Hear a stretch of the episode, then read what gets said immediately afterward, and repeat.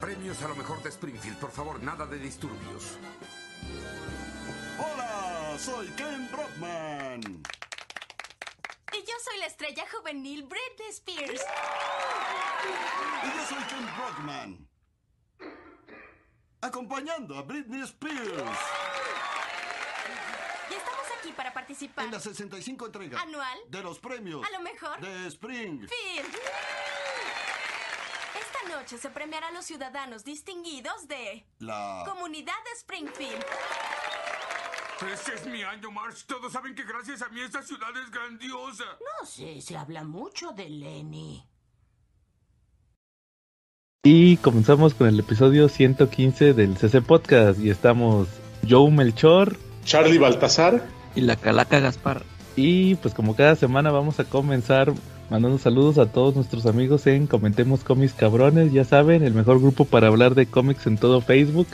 Saludos a todos porque nos fuimos de vacaciones, apenas estamos regresando y pues igual feliz año y feliz Navidad atrasados a nuestros amigos a David, saludos al Papu David.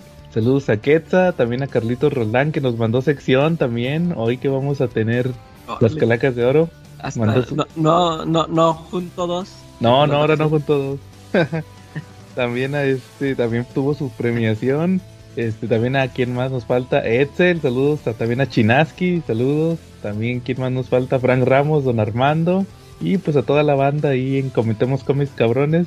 Únanse ahí nuestro grupo porque ahí estuvimos, por ejemplo, ahorita que vamos a tener la, la premiación de las calacas de oro, ahí estuvimos haciendo la votación. También, Charlie, que no se nos olvide de mandarle saludos al Papu Marshall, saludos a Marshall, el Papu de Papus. Saludos al papu. Sí, claro. Charlie, y saludos esta semana.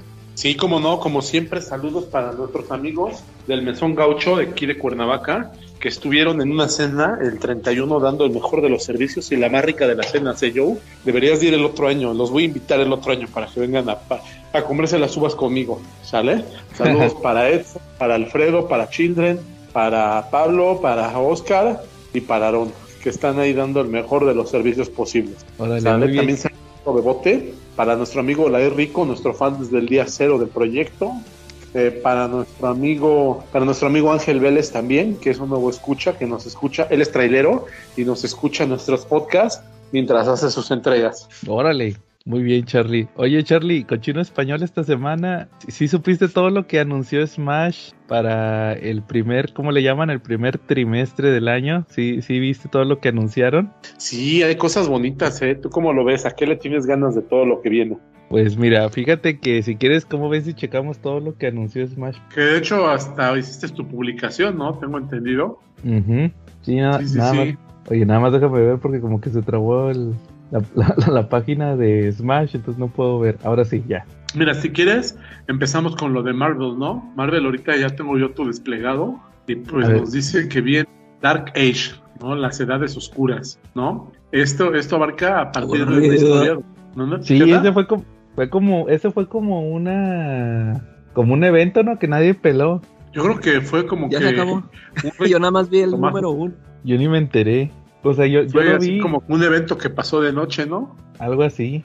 Sí, o sea, como que, como que pasó así, nada más como después de King in Black, ¿no? Fue lo que salió. Oye, ahorita como colegiala, Pero porque luego también es, una- es la típica historia de Tom Taylor. que- es la típica historia de Tom Taylor que, o sea, no es del universo principal, es una historia como un Ellsworth. Ándale. Sí, como que tiene que ver con los Watchers, ¿no? Algo así supe. Entonces, como que aquí, ¿a ti se te antoja esa, Charlie, de Dark Ages? Yo creo que sí la voy a leer, ¿eh? definitivamente sí la voy a leer. Este, luego la que viene después eh, con eso es Golden Edition de Uncanny X Force. Esa ya la tengo, pero no sé qué tanto venga de la si viene lo mismo del Omnibus. Pues en teoría, esa, esa te, ¿te acuerdas que nos había mencionado el Papu de ese?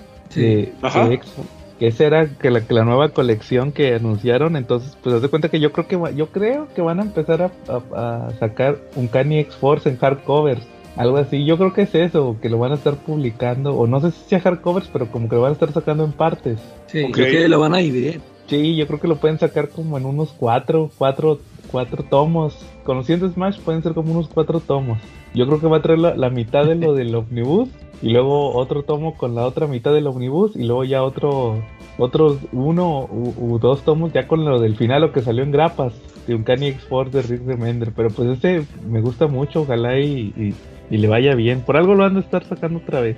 Sí, luego también vienen en formatos accesibles, va a venir la, la saga de los clones y la aventura del Capitán América en la dimensión Z, ¿no? Ese es el de grandes eventos, es el Monster, pero de 300. Ya no sé ni cuánto cuesta. Ese de, de la saga de los clones es el de, ¿cómo se llama? Cuando es la miniserie, ¿sí se acuerdan? De que sacaron de la saga de los clones, como Sí, que... es la, es la, es la historia resumida, ¿no? Ándale. Ah, bueno, ah, no, lo, bueno, lo que pudo, que la historia original o no sé qué. Sí, es lo que decía de Falco, que era como que la historia que, que como él quiso que acabara. Y el de la Dimensión Z es el Marvel Now, cómo empezó Rick Remender también con Capitán América y John Romita Jr., que son como, como 12 números, Sí. algo así. Sí, Me acuerdo exacto. que dibujaba bien al estilo de Kikas en aquel entonces. Eh, sí. Era cuando no me gustaba nada. Publicaron Sí. en 2015, ¿no? Sí, no, 2012. Ya va para 10 años esa historia, creo. Ok. Luego, Charlie, también los Marvel básicos, ¿verdad? En tomo de pasta blanda. Fíjate que la anunciaron el de Kang, el de Kang Sí. este que está saliendo ahorita. El de Kang es el que se me antoja, ¿no? Digo, también vino uno del Capitán América y vino uno de Strange, pero le voy al de Kang. ¿Ustedes? Sí, el de Capitán América creo que es de Ramos, es el de Strange Academy, que son los chavitos. Y el de los Estados, el de United States of Capitán América, ese que el que Edsel reseñó la otra vez, ¿se acuerdan? Saludos a Edsel. Sí, exacto. Eh, Simón. Y, y los últimos, que pues no, no es todo lo que va a sacar Smash, pero también anunciaron los hardcovers, que ahí estuvimos platicando, ¿se acuerdan? Que anunciaron el Marvels, como nos avisó el Papu, la versión con el epílogo. Sí. El de Frank Miller, Calaca, el de Visionarios, que como decías que son los hardcovers que traen la etapa de. Frank Miller. Y el y uno de Doctor Doom y Doctor Strange también. A ver qué tal está ese de, de Doom y Strange. No, y ese yo no lo, nunca lo he leído. Pero yo creo que ahí el- los chidos es el, el hardcover de Marvel y el de Frank Miller, va, que son tres, son tres hardcovers, ¿no? Para completar todo lo de Miller. Sí, exacto. Ese, ese se me antoja, ojalá, oja- ojalá y si lo saquen con toda la etapa de Frank Miller en Daredevil. Yo creo que vale mucho la pena. Sí, yo digo que ese sí lo completan. Ey. Luego Charlie también anunciaron Black Label, lo, que va a salir en Black Label, ahí estuvo, ahí estuvo chido, fíjense. Anunciaron primero Rorschach, el Tom King con Jorge Fornes. Que, que fíjense que han estado viendo mucho el video en nuestro canal de YouTube. ¿Se acuerdan que yo lo reseñé cuando terminó? Sí. Entonces ahí han estado ahorita teniendo mucha circulación ese video de, de Rorschach, entonces vale la pena que se metan a nuestro canal de YouTube a ver el video de la- del cómic de Rorschach donde ahí lo estuve checando. También anunciaron, después de quién sabe cuántos años le van a seguir con Doom Patrol. que nomás habían sacado seis números de Doom Patrol de Morrison. Ya se acordaron y van a sacar otros seis, que es lo que sigue. Más vale tarde que. Y es que nada nos gusta. Si cada 15 días, estamos chillando que, que nos dejan sin dinero. Y si sacan cada año, nos enojamos. No, no, no. Yo, bueno, ya ni modo, ya lo van a sacar al menos, ¿no? Ujú. Y, Oye, fíjate que yo compré el Stormwatch al Papu ayer. ¿Crees que lo vuelvan a.? ¿Crees que saquen la segunda parte? Pues probablemente, te digo, estos anuncios son nada más para el primer trimestre, o sea, para de, de enero a abril, digo, de enero a marzo. Sí. Oye, y también anunciaron el, el Absolute Swamp Thing, que ese, Ah, ese sí va a estar bueno. Que en vez de ser este, en vez de ser tres, según que, creo que en vez de ser seis tomos, como se publicó originalmente eh, Smash, ahora son nada más tres. O sea, juntan dos, dos tomos. Y se me hace que son hardcovers, porque creo que así lo publican en inglés. Es- Ese sí me interesa. Ándale, para que ahora sí ya lo leas, Calaca, con el Papu. Sí. Y también, oye, y terminando con Black Label, va- le van a seguir con Sweet Tooth y con. Apenas van a sacar el segundo, ¿ah? Sí, el segundo de Sweet Tooth y con el Hill House. Oye, y si yo quisiera empezar a leer Sweet Tooth, ¿dónde me aconsejarías buscarlo? ¿En, en Sambors? ¿En dónde, yo? A ver, Pues aconsejame. ya ¿Dónde sabes lo con tengo? quién, Charlie. ¿Quién lo tiene? A ver, ¿quién, quién, ¿quién me dice de ustedes? No, pues dinos tú, ya sabes. El viernes no Marshall hay Fisher. que la venta de Marshall Fisher. Todos estamos ahí. Algunas veces no compramos, algunas veces compramos, pero todos tenemos que estar ahí ese día en nuestra fiesta del viernes, siempre amenizados por nuestros memes del buen Aldo, ¿no? Que a veces ponen unos memes muy buenos, ¿no? Así es, Charlie. Sí, Oye, exacto. Y qué bien, manda- yo por ahí le hice un pedido al papu y si vienen cosas chidas, eh. La verdad conseguí muy buenos precios, eh. Me traigo por lo menos unos 4 o 5 de Lutz por mil varitos, por menos de mil pesos. órale, pues ya saben ahí en el grupo de venta de Comics Fisher. Oye, Charlie, ¿y cómo ves si acabamos con lo de DC? Lo que se anunció de. DC. Fíjate que anu- anunciaron, pues le van a seguir con las novelitas. ¿Te acuerdan de estas novelas gráficas que saca DC como para chavitos? Que se enojan los, los Sí. rucomiqueros. Van a sacar con el de Raven y, Oye. y- Esas novelas gráficas están bien chidas. Eh, fíjate que la mamá de, de Andrea, de mi sobrina, es maestra y le he regalado de esas novelitas para que las distribuya entre los chavitos de la escuela, así como premios, porque pues aparte Marshall las tiene a muy buen precio. Entonces digo, ah, pues ten, te compré unas para que las des de premio al chamaco o la chamaca que le eche más ganas en todo el mes. Y fíjate que funciona, ¿eh? Este, pues ahí estamos haciendo que los chamaquitos lean, aunque sea, ¿no? Que aunque sea los primeros años de su vida, lean. Ya después que se dediquen a TikToks y todas esas cosas. No, órale, muy bien, Charlie. Pues sí, le van a seguir con las novelitas esas. Van a sacar una de, de Cassandra Kane, la que era Bad Girl, y también una de Raven y, y Beast Boy. Y luego fíjate que anunciaron los clásicos modernos, que son los tipo Monsters, que anunciaron unos puro inédito, anunciaron el Batman Arkham del Riddler. ¿Sí, sí saben cuáles son los Batman Arkham? Son, No. son, un- son unos tomos que salen en inglés, que son como que enfocados en un villano de Batman, por eso le ponen Arkham. Y son como que sus mejores historias. Acaban de sacar el de Ra's al Ghul. ¿Te das cuenta que el que sacaron ahorita de Ra's Ah, al que Ghul? tra- trae las historias de un tomo que tú tienes, ¿no? Sí, de Ra's al Ghul. Y luego anunciaron también el de el, de, el del Riddler, el del acertijo, pues por la película ¿va? de, de Battinson. Y pues ese trae todas las historias de, de las, como que las mejores historias de- del acertijo. Y ojalá, ojalá y saquen el de Mr. Freeze, ese está bien chido. Eh, y esos, fíjate, esos tomos en inglés se agotan. Son bien difíciles de Fíjate conseguir. No, ¿tú cómo ves? A mí, a mí me gusta mucho cómo sale. Fíjate que, que ah, coincidentemente con esto, eh, hace unos días me leí el Detective Comics, donde sale Mr. Freeze, y ahorita estoy en el Días Fríos de Mr. Freeze, de Batman. Ajá. Este, y se me siempre me ha parecido un muy buen personaje, ¿no? Ujú. Sí, también igual cuando lo llegué a ver en la saga de, de Juegos de Guerra, me gustó muchísimo cómo tuvo participación. Sí, pero haz cuenta que estas son historias clásicas, Charlie. Entonces, este, por eso son como que medio difíciles de conseguir las de Mr. Freeze. Entonces, pero ojalá, ojalá, pero, pero ese no lo han anunciado, ojalá y lo anuncien. Te digo, sacaron el de, el de Riddler, también Sí. anunciaron el Batman de Flashpoint. Fíjate, ese nunca lo habían publicado. La Sí. historia de Night of Vengeance de, de Batman de Flashpoint. Que no sé qué vaya a traer. Capaz si nomás sacan las, los tres numeritos de Batman. Pero el tomo en inglés trae también. No, en, el, en el tomo, sí, trae, trae de otras series, ¿no? Sí, sí, sí trae de varios, de Deathstroke y de este de Nightwing, trae varios. Y el, el Estelar Calaca, el Superman for All Seasons, también ahí lo anunciaron en, en Y ese, tomo. ese que en hardcover. No, es pasta blanda, Superman for All Seasons. Ese sí debería ser hardcover. Y, y, y también anunciaron, De rato lo, lo sacan ándale, y también en, en pasta blanda, en tomo, en, en aguadito, que les digo los aguaditos que son los definitivos. Es el mismo, pero más aguadito, más corriente el papel. Uno de Black Adam, uno de Batichica de la serie animada de Batman, de los cómics de la serie animada, un tomo que son puras historias de Batichica, y el Green Arrow año 1. ¿Quién sabe por qué se les ocurrió sacar uno de, de Green Arrow? Y los estelares, Charlie, de- los, los hardcovers anunciaron el Batman Ego, que ya lo habían sacado, que ya lo, no, no lo habían sacado, ya lo habían anunciado el de Darwin Cook y el de el de Gatúbela, que les estuve mencionando, de Gatúbela en Roma, de, de Jeff Loeb y Tim Sale, ese también. Y otro, otro por, por terminar, no sé si se acuerden que Marshall nos había comentado de, de los del Batman año 1 que iban a volver a sacar año 1.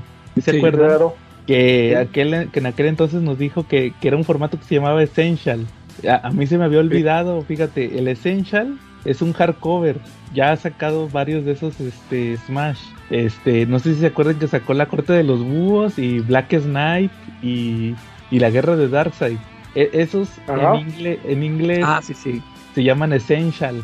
Pero pero no tiene nada, eso es un hardcover nada más.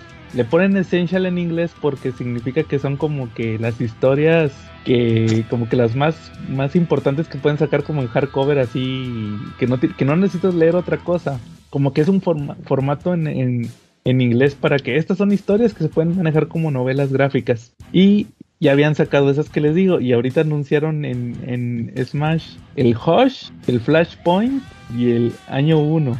O sea, otra vez. De hecho, las, las, curiosamente estas historias ya las han publicado. Es como la, la tercera vez que publican las tres. Hush ya la han publicado Smash dos veces y Flashpoint también dos veces y Año 1 también dos veces. Pues ahora es la tercera para las, las tres. Entonces va, a estar interesante. Como ven? Fíjate que yo, yo, yo tengo que el Year One sacaran la edición Absolute, así como sacaron el Clean Joke Absolute. También quería que, que sacaran la, la, la edición Absolute del Year One porque ya, ya tenía ya tenía una ese Year One ya lo habían sacado también en hardcover. Sí, ya lo habían sacado en un hardcover en un anaranjado. Ándale. Y, sí, por cierto, hace poco, en hace unas dos ventas lo vi ahí con el papo y nada más que se me pasó. Y ya y si, y si hubiera sido el Oye, si fuera el Absolute vendría con los dos recoloreados, ¿verdad? Con el clásico y el Ándale, eh, así, sí, así lo quería yo, que, que las dos versiones. Ah, eso está bien chido. con el clásico, con el recoloreado clásico. Se, ¿Saben a mí cuál se me antoja, pero igual ya lo sacaron? Yo tengo el Dark Knight Returns, pero lo tengo en versión chafita, en versión de, dice el Calaca, en versión de ese de papel patacos y con portadas que se enchinan como crepé. el de lo mejor de DC. El de lo mejor de DC. Efectivamente, y se me antoja tenerlo en deluxe, pero no me acuerdo si ya lo sacaron y no le hice caso. Sí, ya lo sacaron. Ya, ya salió. Sí, que lo sacaron con el, con el Dark Knight Strikes Again, ¿no? Sí, creo, ¿no? Ese mero. Bueno, entonces. está bueno, Charlie. Ese sí, Pues eso fue lo que anunciaron, ¿cómo ven? Muy bien.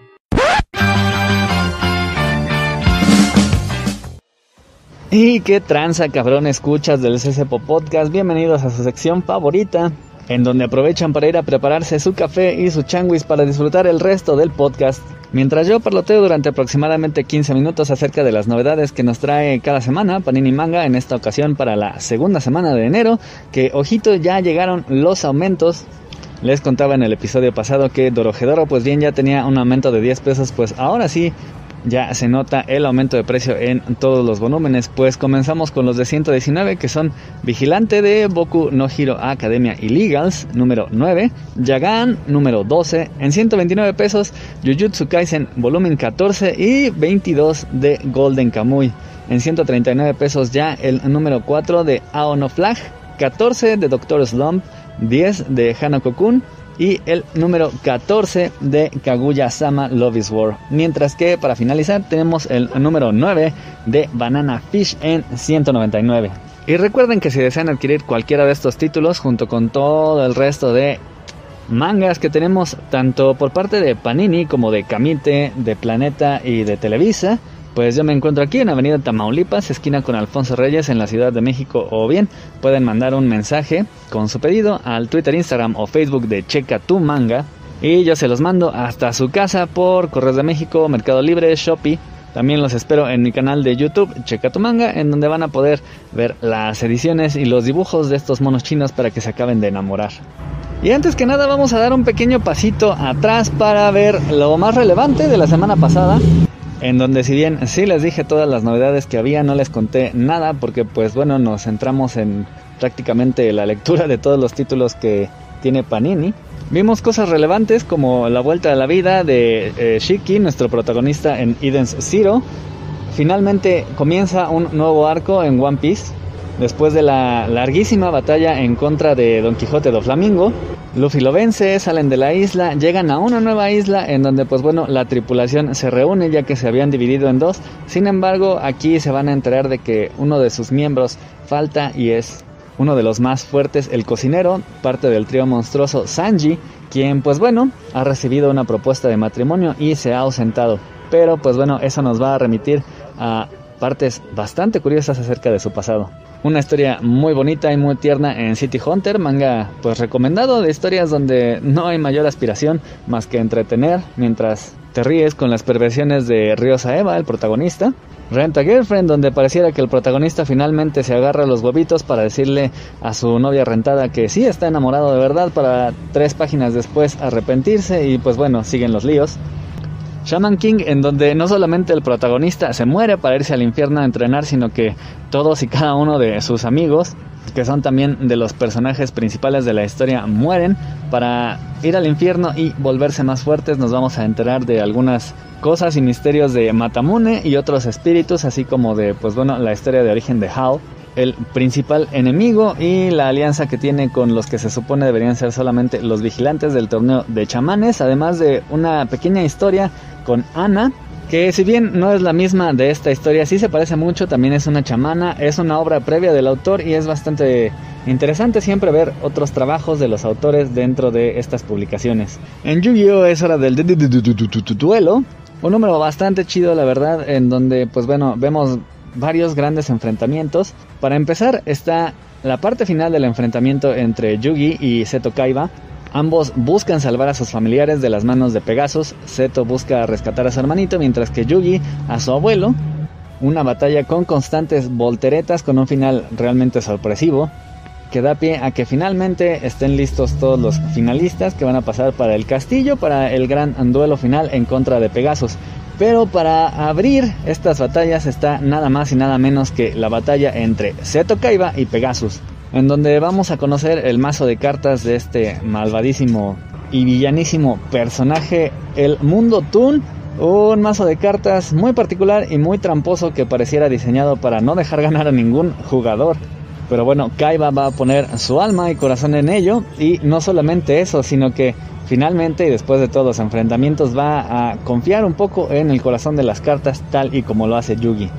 Y como no podía ser de otra manera, les había dicho que prácticamente este podía ser algo que finalizó el año pasado y es que para algunas personas así fue así ya que el último día del año tuvimos la salida de estos tomos, así que para muchos Demon Slayer Kimetsu no Yaiba, Los Cazademonios, esta que ha sido una de las historias que más han llamado la atención dentro del mundo del manga en los últimos tiempos, finalizó su serialización, por lo menos en México con Panini. Para algunos incluso había terminado antes de eso porque pues bueno, eh, Panini tiene una curiosa página en donde por algunos cientos pesos más daba algunas cosillas extra y el envío del tomo directamente hasta tu casa. En fin, el punto es que termina Demon Slayer como no podía ser de otra manera. El clímax es una batalla entre Musan, el padre de todos los demonios, y nuestro protagonista Tanjiro Kamado. Es una batalla desesperante y agónica porque Musan ha demostrado ser un demonio increíblemente poderoso, al cual ninguno de los hombres más fuertes de las eh, los llamados 12 pilares, los 12 guerreros más poderosos de los cazademonios, no pueden hacerle ni un rasguño a menos que pongan las hojas de sus espadas al rojo vivo. Esto lo consiguen mediante diversas técnicas y logran apenas hacerle algunos rasguños. Sin embargo, descubrimos en este último número que esto solo es posible debido a que Musan está muy debilitado, ya que si estuviera al 100% de sus poderes, ni siquiera esto podría pararlo. Sin embargo, gracias al esfuerzo de toda la compañía de cazademonios, poco a poco lo pueden ir deteniendo. En esta larguísima batalla en donde segundo a segundo logran que Musan esté más cerca de recibir los rayos del sol al amanecer. Esto provocaría su destrucción total y la paz que han estado buscando durante tanto tiempo. Al final, pues ya se lo pueden imaginar, está sin embargo muy chido. Tiene por ahí una pequeña extensión que nos alarga un poco la emoción y nos hace cuestionarnos acerca de el futuro de nuestros protagonistas. Sin embargo, todavía alcanza a caber dentro de este tomo, lo cual está bastante chido porque en casos como de otros animes como Bleach o Naruto o Seven Deadly Sins, estas extensiones pues incluso llegaban a ser de varios tomos y pues bueno, provocaba un poco la decepción del público. Así que este la verdad es que queda bastante bien. Nos despedimos de este gran shonen y pues si ustedes quieren acercarse a una historia que junte todos los clichés pero que aún así tenga bastante emoción, unas que otras risas, buenos personajes, pues si pueden adquirir eh, por ahí los tomos de Demon Slayer, esperarse a que Panini lo saque en una box set o después quizá incluso tengamos una nueva edición. Lo cierto es que sí vale la pena.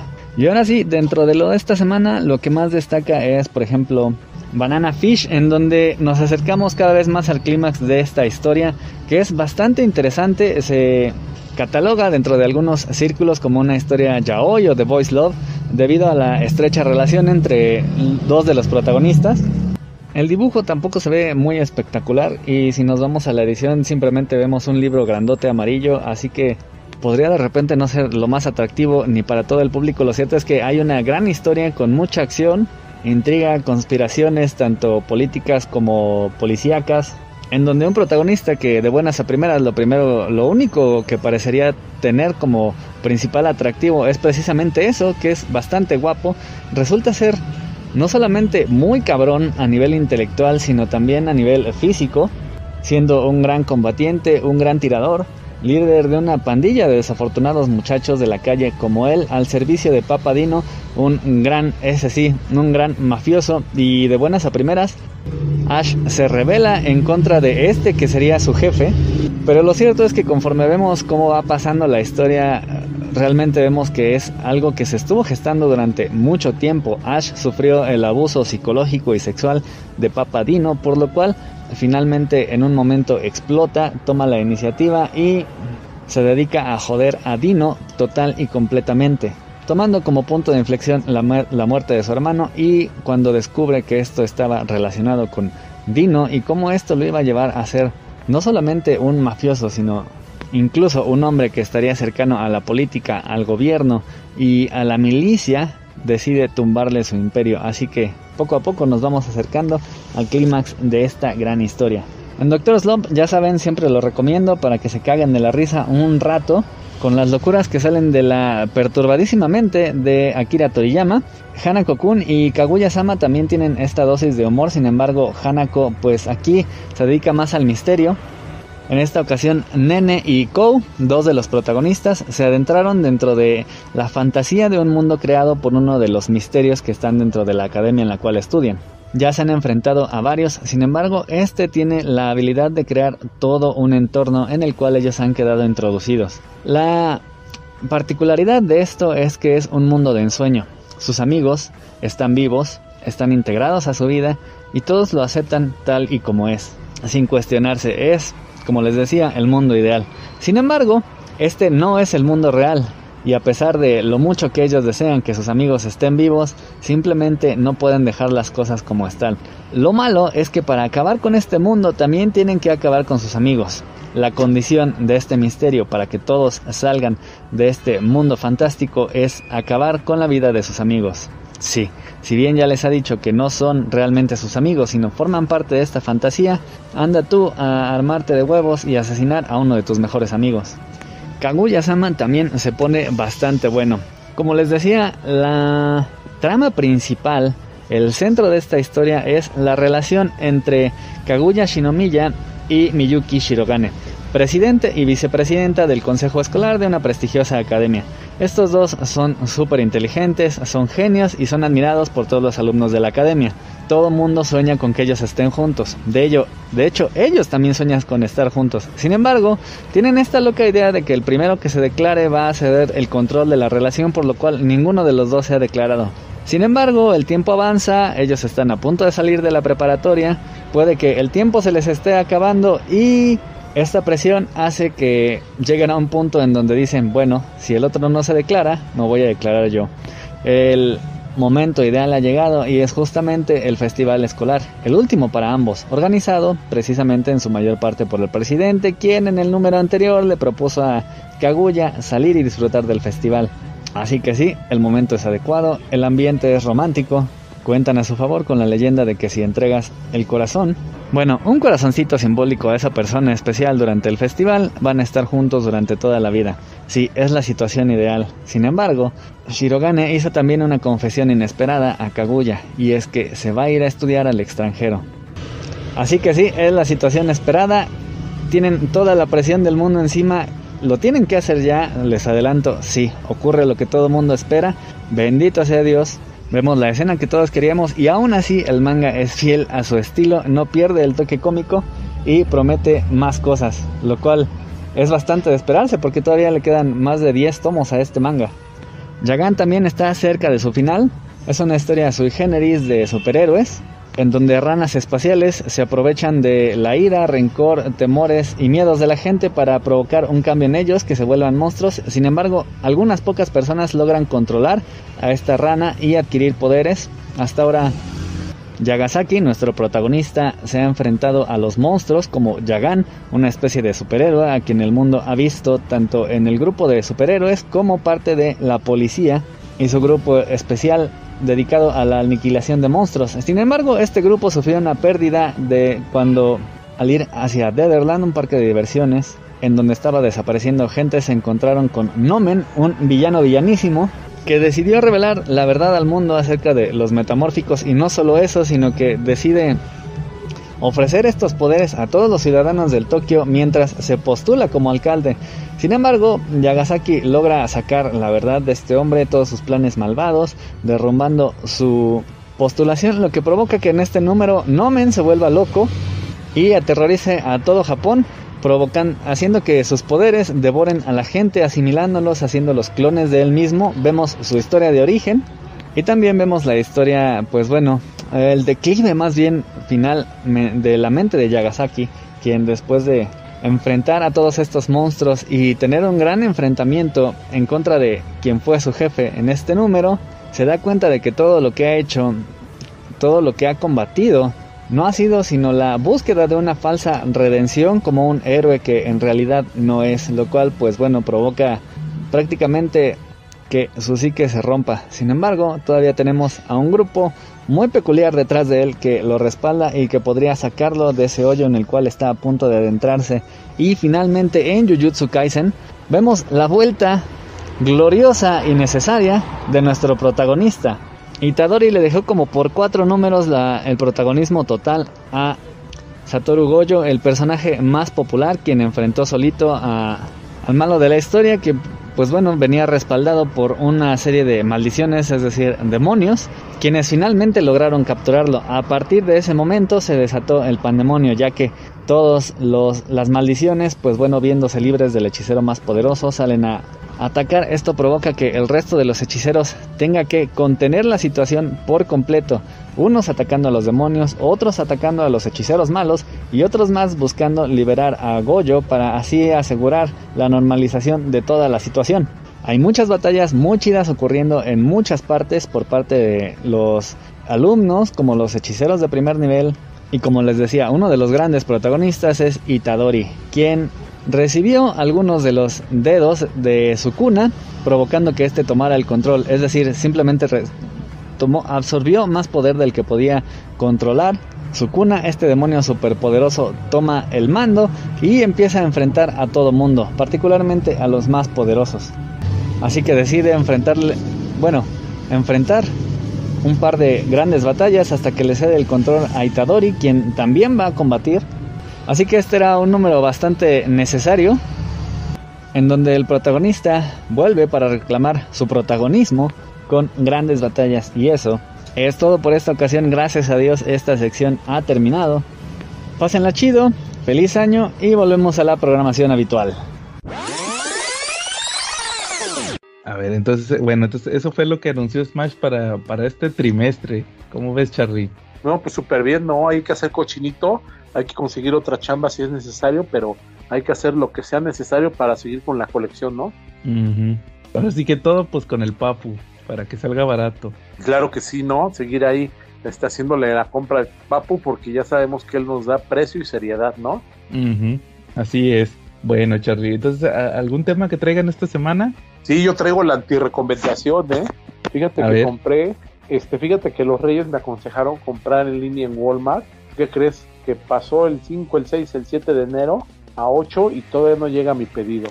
Y que me dan 25 días para que me regresen mi dinero. ¿Cómo ves? Híjole, no, pues está, está gacho. Sí, la verdad, sí, no está el tema. Entonces, pues la recomendación es Walmart de México en línea. No les compren, no tienen seriedad, ¿no? No. Fíjate que es todo lo contrario del papo. Yo creo que Walmart es el Jamaica de los supermercados. En ah, fuertes declaraciones. Si ubican al Jamaicas, eso es, eso es Walmart. ¿Qué te dice el Jamaicas, Charlie? ¿Dónde? ¿Qué te dice no, yo nunca le yo nunca le compré en línea al, al Jamaicas ni, ni en pedidos. Digo, yo iba y le compraba, pero directo cuando iba a seguir al DF. pero pues sí, de repente sí oía todos sus temas de, de pedidos, ¿no? ah, muy bien, ¿Cómo Charlie. ves? Pues y recomendación, pues películas. Fíjate que me aventé tres películas esta, esta semana, estuve muy peliculero. Me aventé Kingsman, El Origen, me aventé Taxi Driver y me aventé la de No mires hacia arriba, ¿cómo ves? Órale, yo nada más vi esa última, la de no mires hacia, no mires arriba le pusieron. ¿Y qué tal? ¿Cómo te pareció? Yo la definiría en humano siendo humano. ¿Tú cómo la definirías? Sí, pues más o menos lo mismo. Calaca, tú nos decías que no habías visto la película, ¿verdad? No, esa, esa no la he visto. No, no tuve Ah. chance. Ah, mira, te voy a explicar, te voy a explicar de qué se trata esa de no mires arriba. Es, es la clásica película del asteroide que viene a la Tierra. Es como la de Armageddon, como la de... ¿Cómo se llamaba esto de Morgan Freeman? ¿Sí se acuerdan cuál? La de El este... Sí. Impacto Profundo, ¿ah? Siempre se me olvida el nombre. Ah, Ajá. Entonces es el asteroide que viene derechito en colisión a la Tierra, que lo descubre un astrónomo que es de una comunidad, ni siquiera es de la NASA, sino que es de una comunidad ahí alejada de Estados Unidos o de una universidad, y que tiene que viajar a ver al presidente de Estados Unidos para ponerlo sobre aviso de lo que pasa, y que luego el presidente de Estados Unidos sale a hablarle a Estados Unidos y al mundo, porque pues él es el líder del mundo, acerca de, de lo que van a hacer con el meteorito, ¿verdad Joe? Tiene todos esos clichés juntos. Exactamente. O sea, si ya viste Armageddon o viste Impacto en lo Profundo, ya, ya viste la película. ¿Cómo ves? Pe- Pero, te vamos a decir cuál es el giro. El, el giro, Calaca, es metieron en una licuadora a Bill Gates con Steve Jobs y sale, ¿no? Sí, sí, pero esta de cuenta, Calaca, como si, como si el meteorito viniera hoy. O sea, e- e- en sí la película se trata más de cómo reacciona la, la sociedad actual a, a- a si viniera un meteorito, pero haz de cuenta que en la actualidad. No, no es lo mismo que en los noventas cuando, cuando venía la de impacto en lo profundo o, o en la de Armageddon, ¿va? Que, que era diferente ahorita. Haz de cuenta que, que llegan y no, que hay que, hay que avisarle a, a la gente, va, y, van a un programa de, de chismes y, y la gente está más interesada en, en, en un artista que rompió con el novio, va, y, y luego la, la, la científica le empieza, no, que nos vamos a morir y le hacen memes y todo. Y la hacen, la hacen, hacen como si estuviera loca. Así más o menos como todos cuando, cuando Greta fue a la, a la cumbre, así más o menos todos, ¿no? Que en lugar de que, de que tomen seriedad al tema que les va a tratar y que traten de analizarlo, la agarran de vacilón contra la pobre. Luego resulta que, que Leonardo DiCaprio es el astrónomo y que se dan cuenta, oh, pero ese es guapo, él sí le vamos a hacer caso. Pero nomás le hacen caso porque está guapo, ¿verdad? Ándale, y la otra es la Jennifer Lawrence. Y como es una como darqueta, nadie la pela. Sí, Entonces, de cuenta de. Sí, haz de cuenta que ese es el chiste. ese es como que el giro de la película. Está bien interesante, fíjate. Y sale también un multimillonario, ¿no? Dueño de una compañía de celulares y computadoras, que es como una mezcla de Bill Gates con Steve Jobs y con detalles del Willy Wonka interpretado por Johnny Depp, porque ahora que- tiene ese mismo, ¿no? Es, es como el como el Elon Musk, Calaca, también. Eh. Y, y Eh. te- por eso es como que el chiste. Haz de cuenta que, pues, e- en sí lo del asteroide, pues ya lo hemos visto un chorro de veces. Eso es lo que es interesante de la película. Y, y Sí. surgen hasta del, del asteroide, ¿no? Que dicen, es que el asteroide no existe. Si salen, la tendencia en redes están los que lo niegan, los que piensan que es una conspiración del gobierno para, para que ellos salgan ganando algo, ¿no? O sea, retrata mucho a la sociedad actual. Ándale, ese como que es el chiste de la película, sí. Entonces ahí para que la che- cuando la puedas checar, sí, sí está muy padre en ese aspecto. Ahí para que la, la revisen. Sí, sí, sí, sí, tenía ganas de verla, sí la voy a checar. Sí, chécala. Oye, fíjate que, que yo me chuté la del eh, el libro de Boba Fett, ¿no la han visto?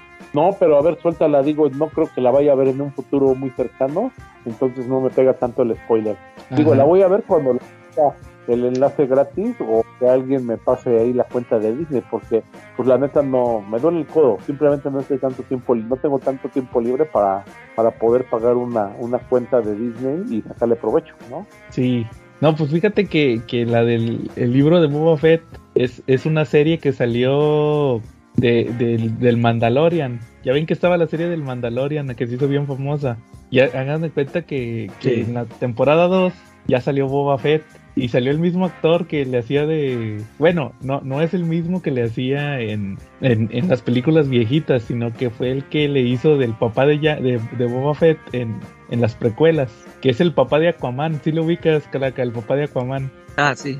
Sí, sí, sí. Entonces haz de cuenta que él, cuando estaba más joven le hizo del papá de Boba Fett, porque se supone que Boba Fett es un clon de otro, igual que los soldados, es un clon del, del original. Entonces le hablaron a este, este cuate para que le hiciera de Boba Fett, que Boba Fett nunca se había quitado el casco. Y, y en el Mandalorian salió todo gordillo y todo, era un Boba Fett, que se supone que, que nomás habían pasado cinco años, nomás habían pasado cinco años desde que en el Mandalorian pasan cinco años del final de Star Wars y ya estaba, y el Boba Fett ahí lo veías flaco y ya está todo gordillo. Entonces como que se les ocurrió, vamos a sacar una serie para explicar qué le pasó a Boba Fett. Que si te acuerdas cuándo fue la última vez que vimos a Boba Fett, Charlie, cuando se lo comió el Sarlacc. Sí, efectivamente, en los cómics, fíjate que yo compré, yo, yo compro cómics y compraba en este antes cómics de, de, Star Wars. Lo que pasaba ahorita antes, ahora se llama creo que universo expandido y ya no es canon pero se supone que después de que el Sarlacc se lo comió, este lo escupió después, según las historias del universo expandido, y por eso Boba Fett siguió vivo todavía, siendo de las suyas, porque según los cómics lo escupió el Sarlacc. Como tenía la armadura llena de tanto tiluche, pues era y le cayó indigesto. Ándale, pues haz de cuenta que más o menos de eso se trata aquí la serie. están pasando, haz de cuenta que están pasando dos cosas. En, en el presente vemos que Boba Fett se queda en lugar de Java. Llega, llega, regresa a, Tatooine y, mata al, al, chalán de Java que se quedó en su lugar y ya este, él se queda de, jefe de la mafia. Nada más que como, como él es honorable, dice, no, este, yo no voy a, yo no voy a, gobernar con miedo como Java, yo voy a gobernar con respeto. Pero haz cuenta que es la, la, clásica donde, donde todo el mundo le quiere jugar chueco, le hacen atentados y todo. Entonces como que le anda investigando qué onda con eso, va, de que lo quieres matar. Y hay varios sospechosos, ahí andan unos, este, otros cazarrecompensas, salen los primos de Java, que son otros así como tipo Java de Hot. Y ahí anda también el, alcalde de Tatooine, también ahí le anda jugando chueco. Y, y haz cuenta que también, también te ponen que está este eh, te, quieren justificar que, que, ya está todo viejo el actor, porque haz de cuenta te explican que sí se lo comió el Sarlacc, pero él se salió y, ya estaba medio, cuando se salió del Sarlacc ya estaba medio digerido. Entonces por eso te justifican que ya esté todo jodido, porque ya estaba todo digerido, Entonces, pues, y, y resulta que te quieren explicar qué pasó en los cinco años desde que se acabó Star Wars hasta que regresó Boba Fett en el Mandalorian. Y te explican ahí qué hizo después de que se lo, digirió, lo, se lo digirió el Sarlacc. Entonces ahí como que estuvo en el desierto y que anduvo ahí aprendiendo con, con, otros personajes. Entonces ahí como que te lo quieren así justificar. En el presente está con el tema de, de que es el nuevo jefe de la mafia. Y en el pasado estás viendo como que llenando huecos de a ver qué, qué, pasó con él. Pero está muy chido lo de a, mí me gustó mucho la, parte del, del presente, donde está así como que, como que no encaja él como que hace recompensas contra todos los mafiosos y todos. Está muy padre esa parte. Pero como que así como que la gran cosa no se me hace muy, así muy importante la serie, pero así eh, se me, se me, hizo más chida la del Mandalorian, pero pues a ver, van dos capítulos a ver qué tal acaba esa del de Boba Fett. Oye, pero el puesto de Java nunca, nunca es bueno, ¿qué no entienden los personajes de Star Wars? El puesto de Java es un traje hecho a la medida de Java, nadie más lo puede llenar, literalmente.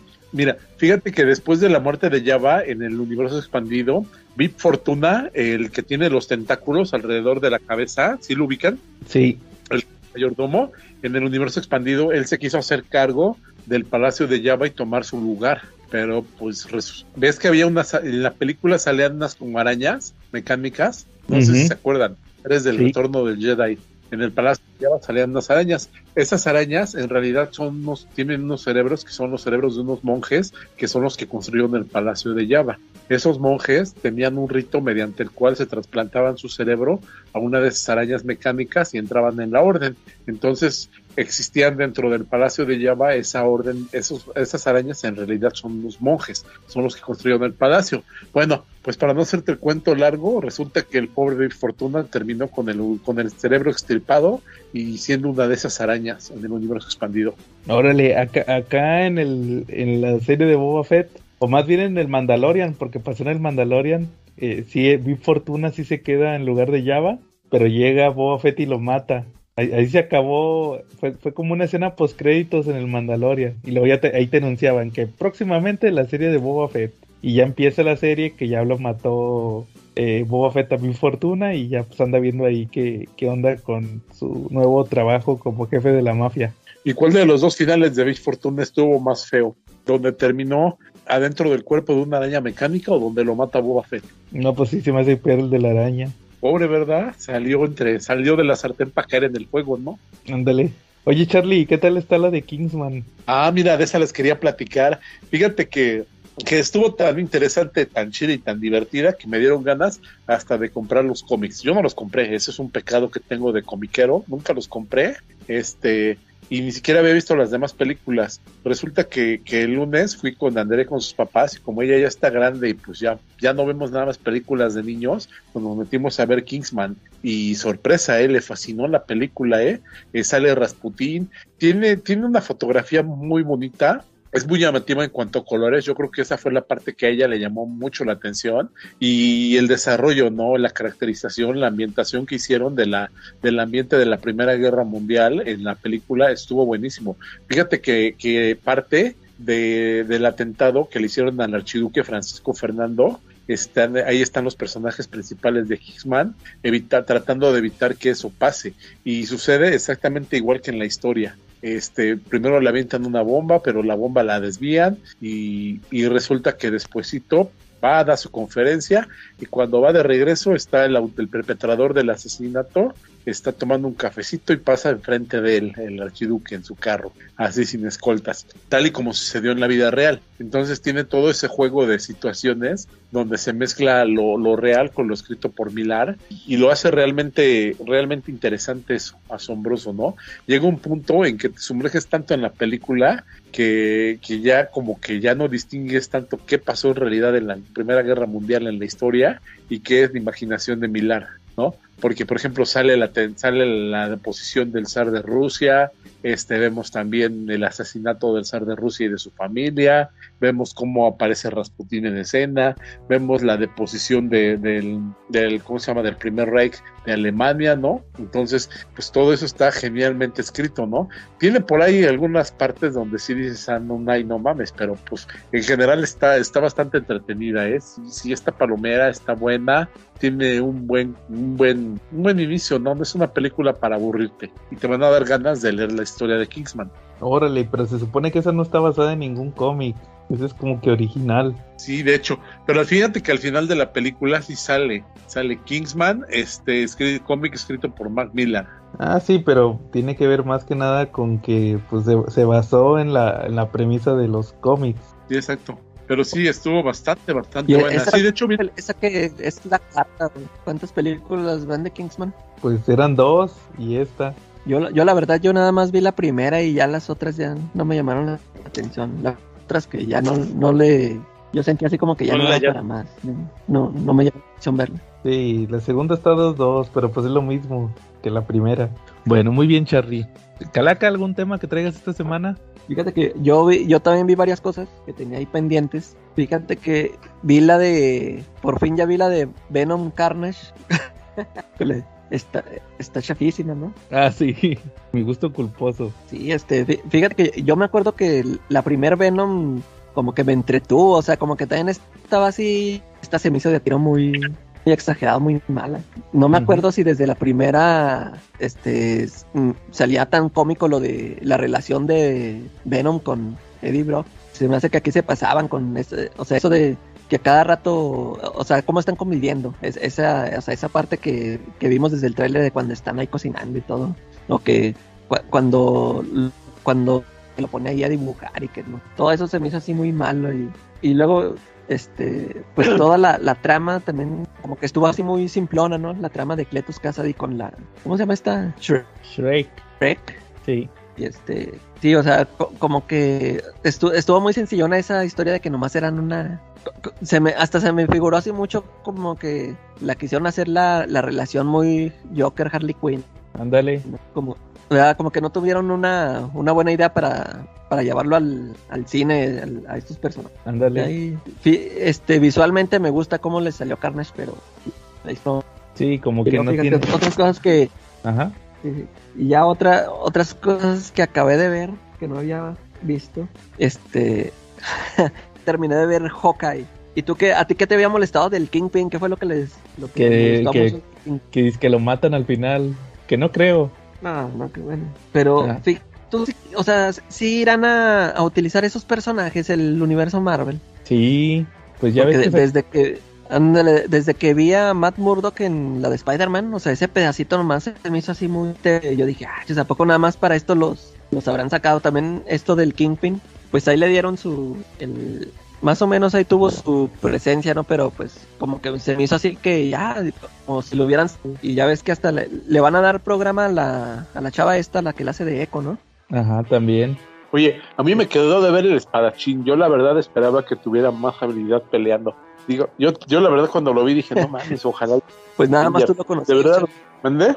Nada más yo lo conocía. Nada más tú lo Pues sí, emocionaba. Decía, no mames, que el Tony Dalton esté ahí en los, en los Vengadores, no mames, que va a estar mega genial.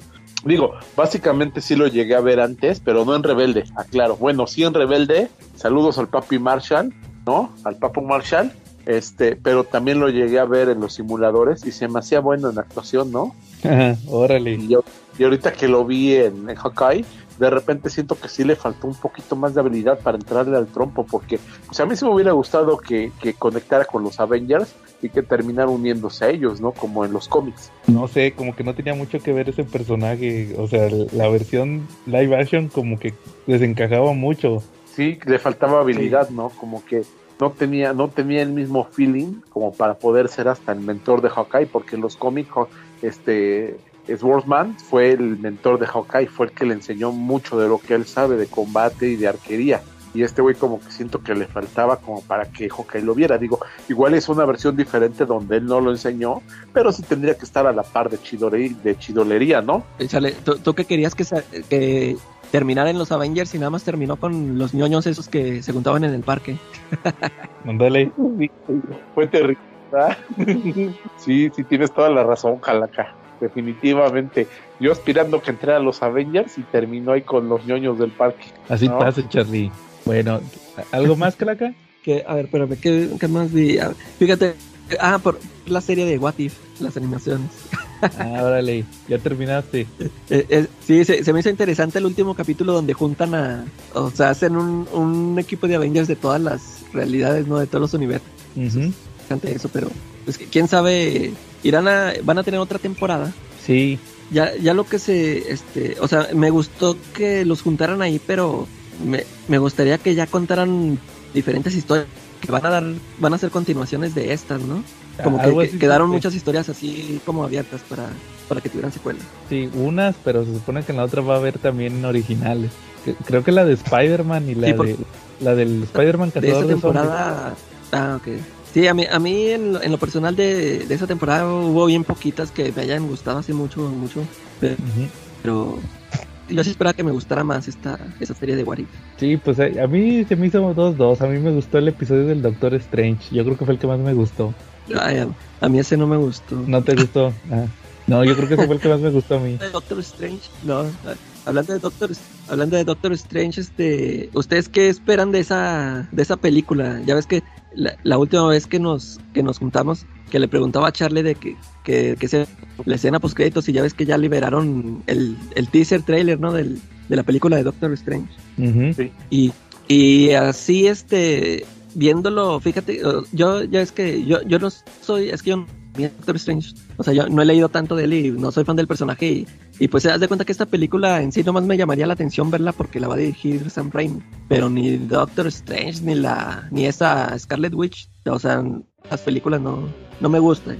Y lo, lo que estoy viendo ahorita es de que, pues ese, el tráiler ese que sacaron, pues, eh, o sea, o lo poco, o sea, si mostraron poco, porque sí, o sea, se me hizo así muy, muy X. Es que ya estoy viendo en Facebook a todos los que, no aprenden, o como ya vieron, como si se les cumplieron todos sus deseos en la de Spider-Man. Ahorita ya están sacando todas sus, ya están sacando sus teorías de Doctor Strange. Ah, están exagerando, están diciendo que, que van a aparecer los, que van a salir los X-Men, los Fantastic Four y que quién sabe, o sea, que van a contar a todos.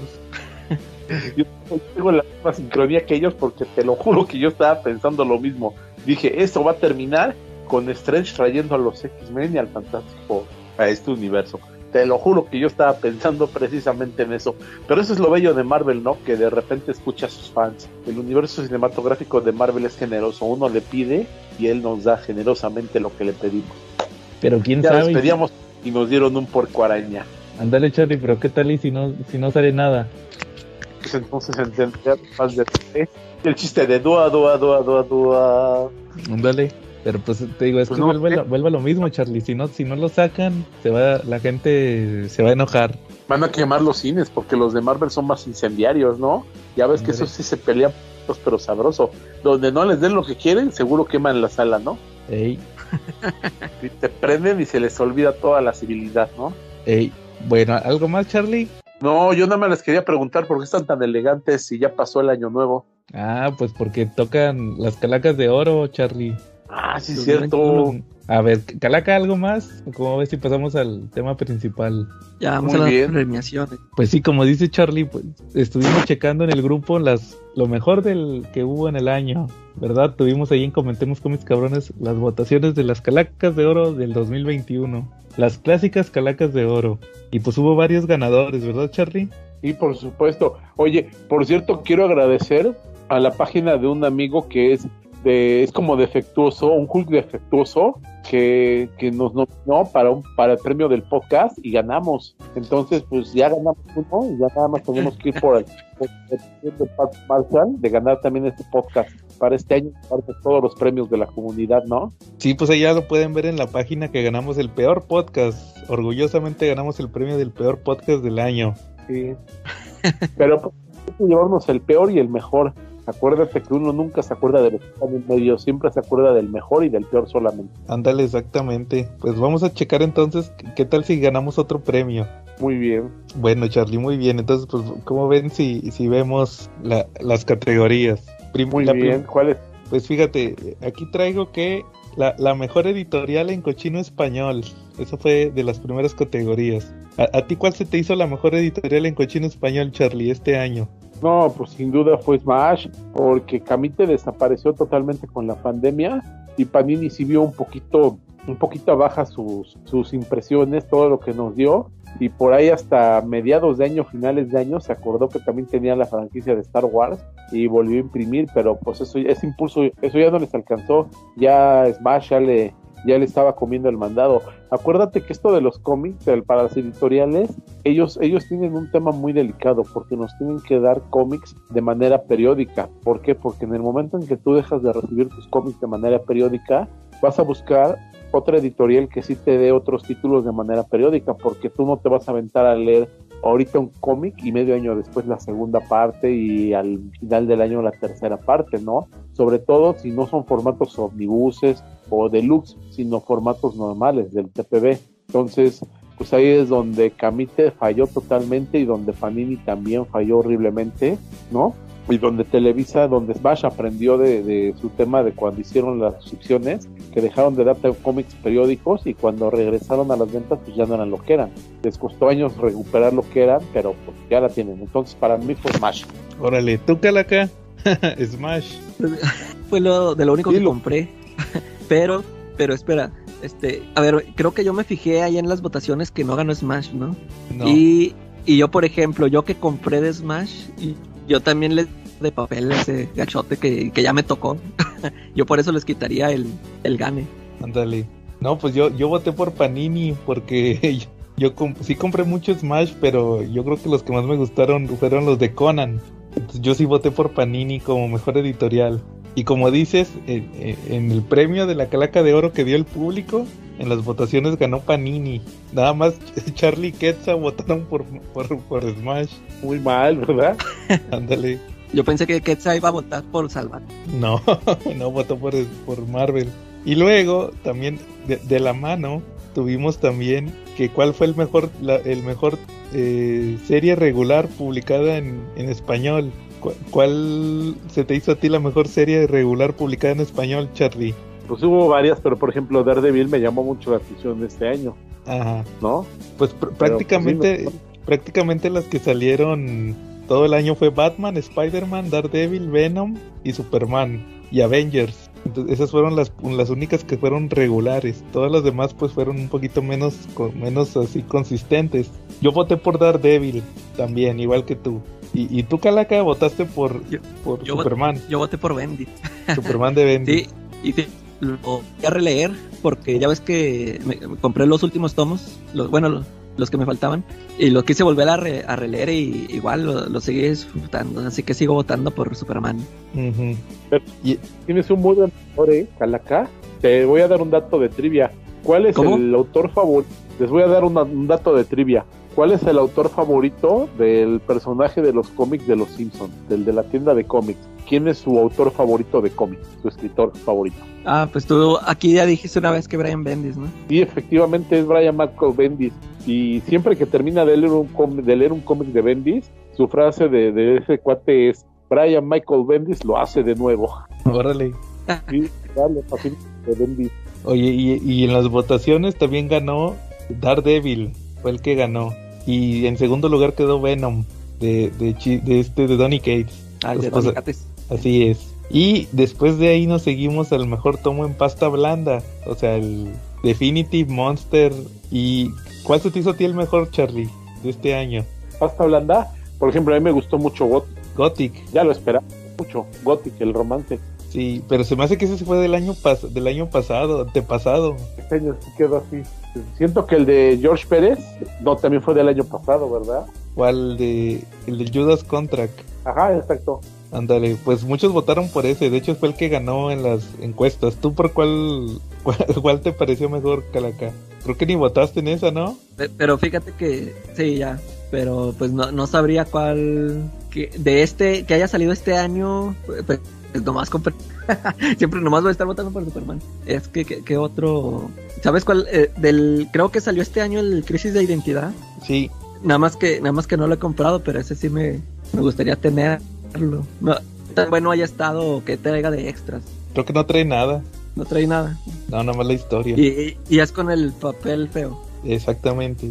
Yo, yo voté por el. Yo voté por el. La espada salvaje de Conan. Los que están saliendo de Panini. Pero ganó, Ay. ganó el Judas Contra. Que pues el Judas Contra ganó ese premio. Y, y luego también están los hardcovers. Y en los hardcovers, ¿cuál se te hizo el mejor? Ustedes votaron los dos por Hawkeye. Hawkeye. Ajá, los dos Era el esperado. Ándale. Yo, yo voté por Ultimates, por Ultimates de, de Mark Millar y Brian Hitch, pero sí ganó, ganó Hawkeye. Y- ah, pues quedaron, quedaron pegados. Ultimates y, y, y Hawkeye quedaron en, en primer y segundo lugar. Entonces ahí, ahí está la, el premio de la calaca de oro al mejor hardcover.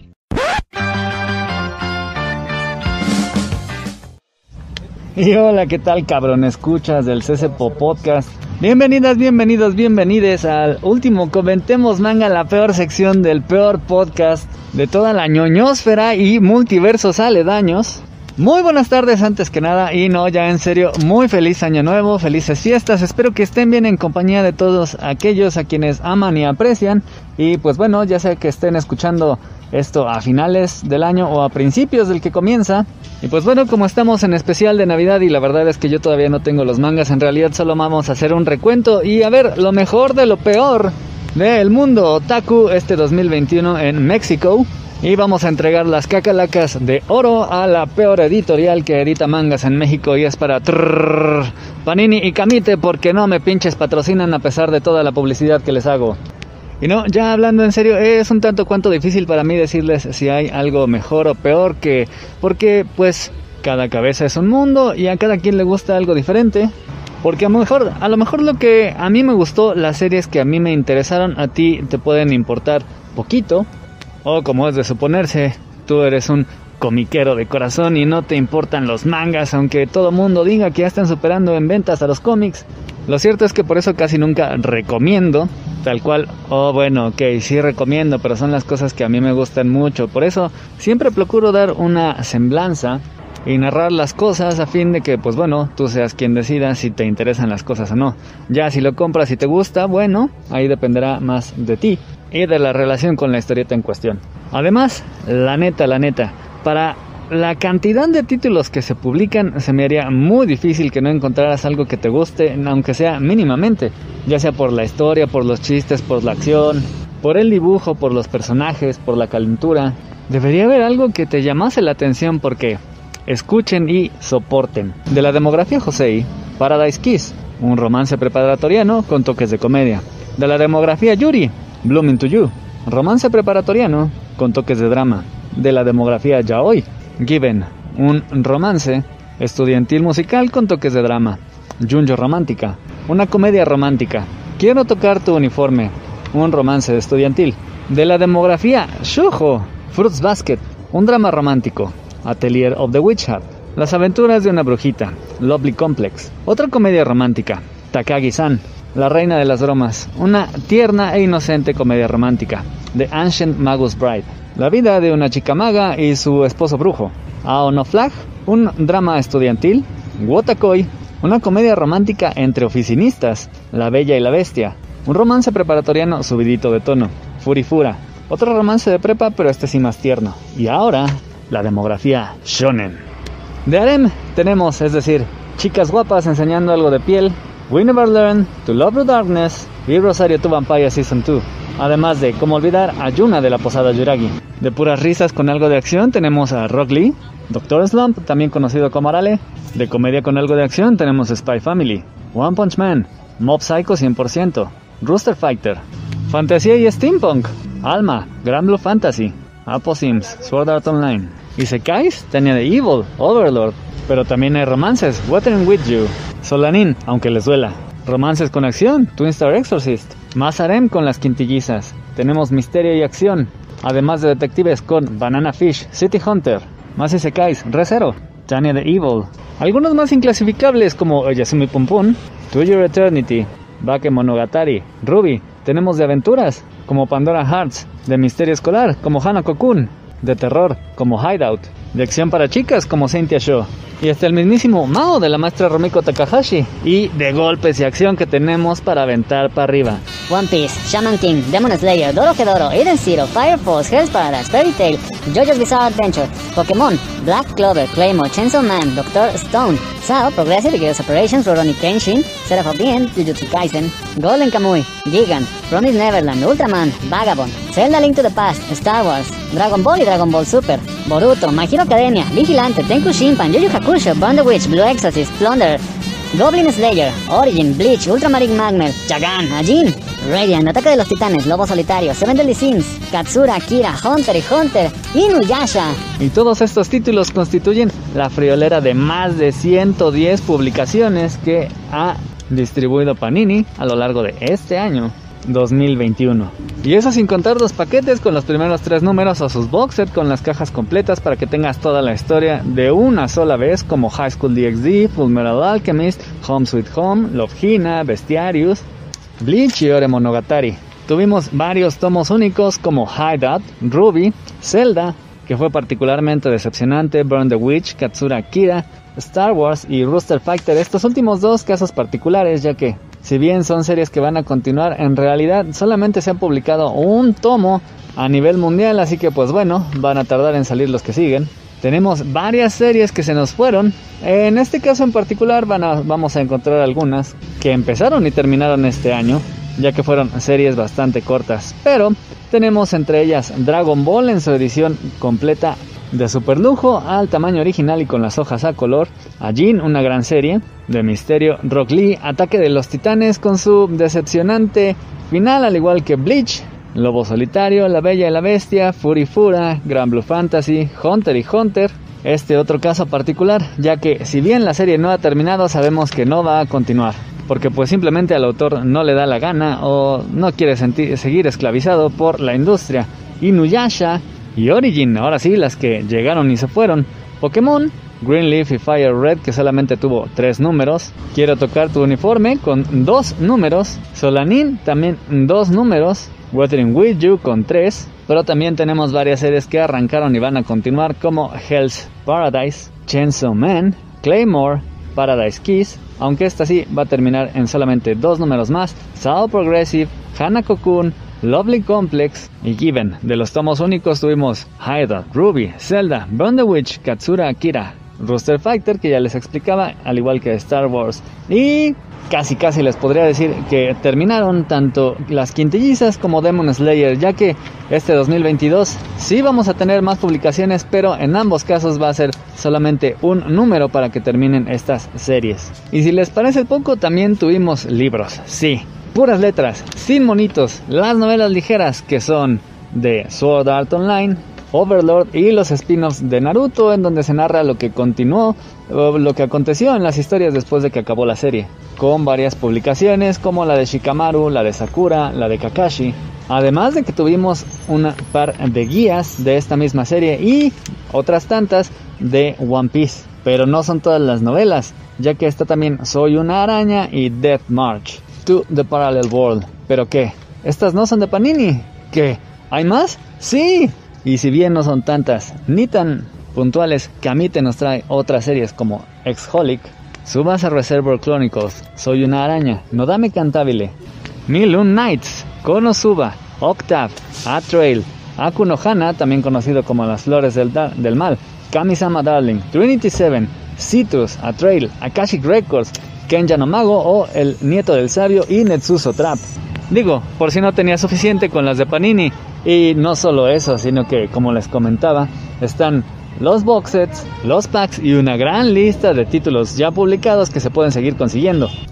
Y bueno, o sea, si ya lees cómics, échate un manga, yo sé que te va a encantar. Y para eso de decidir cuál es el mejor, la neta yo creo que los japos tienen la mejor opción, que es nada más y nada menos que medir las ventas. Y aunque no tenemos un ranking tan cual, porque bueno, ninguna de las, de las editoriales publica estos datos, Sí tenemos eh, las redes sociales, los tops de ventas de algunas tiendas y por supuesto la disponibilidad de algunos de estos títulos que casi casi en cuanto salen se acaban y hay que esperar a la siguiente reimpresión, por lo cual podríamos colocar allí las novelas de Soy una araña, el manga de One Piece que parece nunca acabar su popularidad y los sorprendentes títulos actuales de Jujutsu Kaisen, Chainsaw Man, y Demon Slayer que incluso ameritó una edición especial eh, para cobrártela un poquito más caro a cambio de unas cuantas cosas extra como stickers y postales. Pero eso sí, ojo, yo no juzgo. Si te gusta y te alcanza, date. Es más, visita Checa tu manga y ahí cómprame algunas cositas. En fin, que gracias a Dios esta sección se ha terminado. Ya sea que sea lo último que estés escuchando en el año o lo primero que estés escuchando. Si estás empezando las fiestas con eso o curándote la cruda con este podcast, qué pena tu vida. Ay, no, perdón, quise decir muchas gracias por escucharnos, feliz año nuevo y volvamos a la programación habitual. Y después de ahí nos pasamos a, vamos a ver cuál otro hubo, el premio de el mejor escritor, ¿se acuerdan? Ah, no, mejor, mejor cómic en inglés. Charlie, tú votaste por Immortal Hulk. A ver, platícanos, ¿qué te pareció el final de Immortal Hulk? Ni, lo has leído, Charlie. no, no, ni lo leyó, pero votó de Es que lo que venía de Televisa me gustó mucho. Digo, yo me lo imaginaba en inglés y se me hacía una super serie escrita en ¿Cuántos publicó? Ya me... 10, inglés. Publicó 10 de 50. Qué mal te viste, Charlie. Pues ¿Qué quieres que te diga? Digo, ya sabes que en Cuerna no llega el cochino español y menos en pandemia. Aparte no estuve ni en Cuerna todo el año, acuérdate que me aventé medio año ahí en Saltillo por lo, ahí en Sartillo dándole de comer a los narcos. Cállate. Esto se edita. Oye. Ahí le pones un beat. Ándale, oye, y luego fíjate que este Ah, después lo...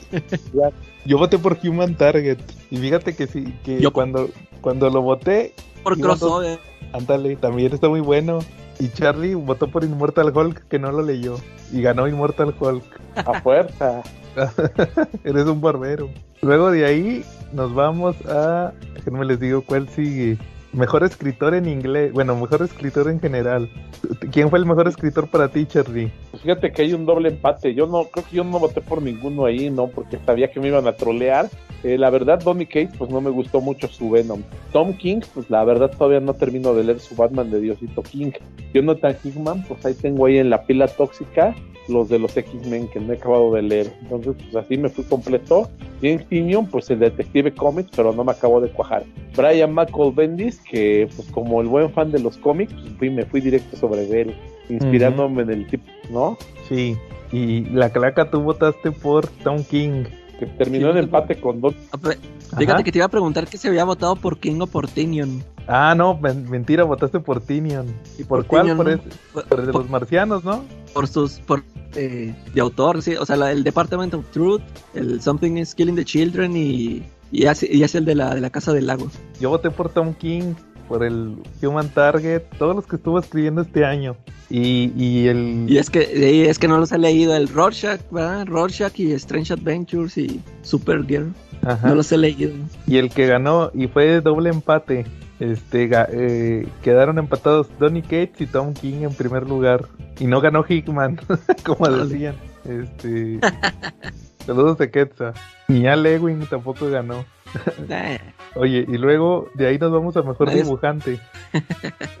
de seguro Charlie ni sabe ni quién es Ali, güey. Ándale. Cállate, cállate, ahorita lo googleo, que diga, ¿no? Porque siempre me han de estar troleando. mejor dibujante, ¿quién se te hizo el mejor dibujante, Charlie? Pues, Sin albur, Pepe Larraz. El de los X-Men. Ándale. Dibujante y albur al mismo tiempo, ¿no? Ándale. Yo, yo dibujé, yo dibujé, yo voté por, por Fornes y Gret Smallwood, el de Human Target. ¿Tú, Calaca? Yo por, yo por Fornés, creo. Sí, ganó Fornes. El, el pueblo habló y ganó Fornes. Y Muy bien. también, eh, ¿cuál otro premio hubo? El de... Luego- Un favorita del podcast. Ah, sí. Ya tenemos, creo que un triple empate, ¿verdad? Sí, ga- ganó Cochino Español. Cuando te vas a, cuando te vas por tu sándwich, Charlie. Qué Eh, si yo- y el chisme. Yo no sé. y el No. chisme. Muy bien. Esas fue, fueron las secciones favoritas en la encuesta. Luego, de ahí seguimos con la El mejor película. No, si, si quieres vamos con la película. Que Ah, no, hubo bueno, si quieres. no hubo sorpresas ahí. ¿Cuál ganó? Ganó Sí, por Spider-Man. fue- Puro borrego. Ándale. Yo, Ganó yo voté por, por- Ajá. Sí, acuérdense que ganó mi grupo selecto. yo voté por la, por la que a mí me pareció la mejor película, la que más estuve esperando. Y yo también. Zack Snyder Justice League. Ándale. No como el Charlie Borrego por Spider-Man. Oye, y luego Charlie, serie. Charlie Ajá, el Cordero. El Ándale. Cordero cados de los cómics. Oye, y luego en, en la mejor serie hubo doble empate. A ver. Gana- ganó Hawkeye, que ustedes votaron por Hawkeye. Bueno, la Galaca votó por Hawkeye y, y yo voté por Invincible. Y, Y y yo tú, voté Charlie, por WandaVision. ándale WandaVision. Y, y empataron Invincible y Hawkeye en primer lugar. Luego de ahí nos vamos, Charlie, al, al chisme del año. ¿Cómo ven el chisme del año? ¿Tú cuál votaste, sí, Charlie? Ese, ese fue del Marco, ¿no? Ándale. El chisme del año fue descubrir que Marco Valadez es Checo Cervantes, el de la bruguita. Sí, la verdad no estaba muy difícil porque quién más chingados iba a promocionar la, la triste bruja esa, ¿verdad? Ándale. Pero eso Sí. prueba que su creación hasta como le da pena porque tuvo que cambiarse el nombre para recomendarla, ¿no? Para trolear. O para recomendar. Imagínate, no, pues no. Así hablaba de su creación. Ándale. Y ahora sí, Charlie, el premio estelar de la noche. El, el El que invitado causó más del- votos. El invitado del año, hubo puros reyes ahí, ¿no? Los que estuvieron con nosotros. Hubo gente que hasta votó por inviten al tremendo bebote. Sí, ¿no? y empató con David. Entonces, ¿Cómo, cómo ves? Y eso que David es el rey de los magios, ¿no? Ándale. Y fíjate que este hubo mafia del poder en esa votación. ¿Te ¿Por acuerdas? qué? Andaban regalando totis por comprando votos con totis. sí, sí. Y cómo olvidarlo. El Marco se llevó su bolsa. ¿Cómo olvidar eso, verdad? Ándale. ¿Y ya ves quién ganó? Ganó el ídolo del pueblo, ganó Marshall.